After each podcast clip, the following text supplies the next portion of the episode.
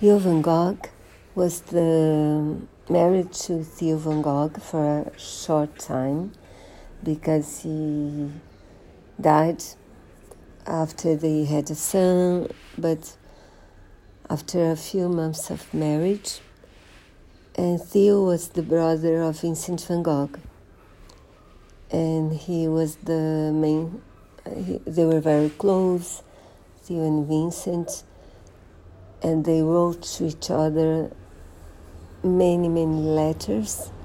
And after she was a widow, she became a widow, she had to raise her son, and also she had to take care of Theo's legacy, which was the work of Van, Gogh, because Van Gogh was, had died um, uh, after selling only a few works. So they had many, many, many paintings and drawings at her place.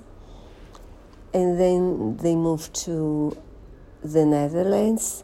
She opens there a guest house, but when she was free, she started to read the letters between Theo and Vincent. And she fell in love through the letters uh, with Vincent's work because he wrote a lot about what he meant to do, what his work meant, and everything. And she uses the letters to interest critics and art dealers. And it was because of her that Vincent's work became known.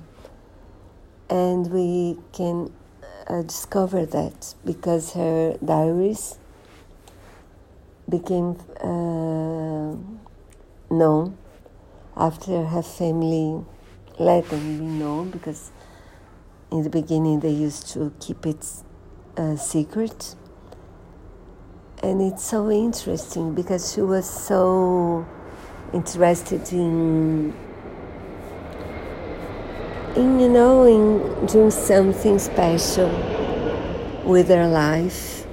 And and she it's because of her that Vincent's work is known today, and also her son, Theo, um, inherited all many many works because she sold many Van Gogh's work when she was uh, still alive, but she kept many many works as well, and then they were in a country house in a room and Theo decided to contact the uh, Netherlands Netherlands government to about uh, Van Gogh's legacy and to start a new museum in honor of him.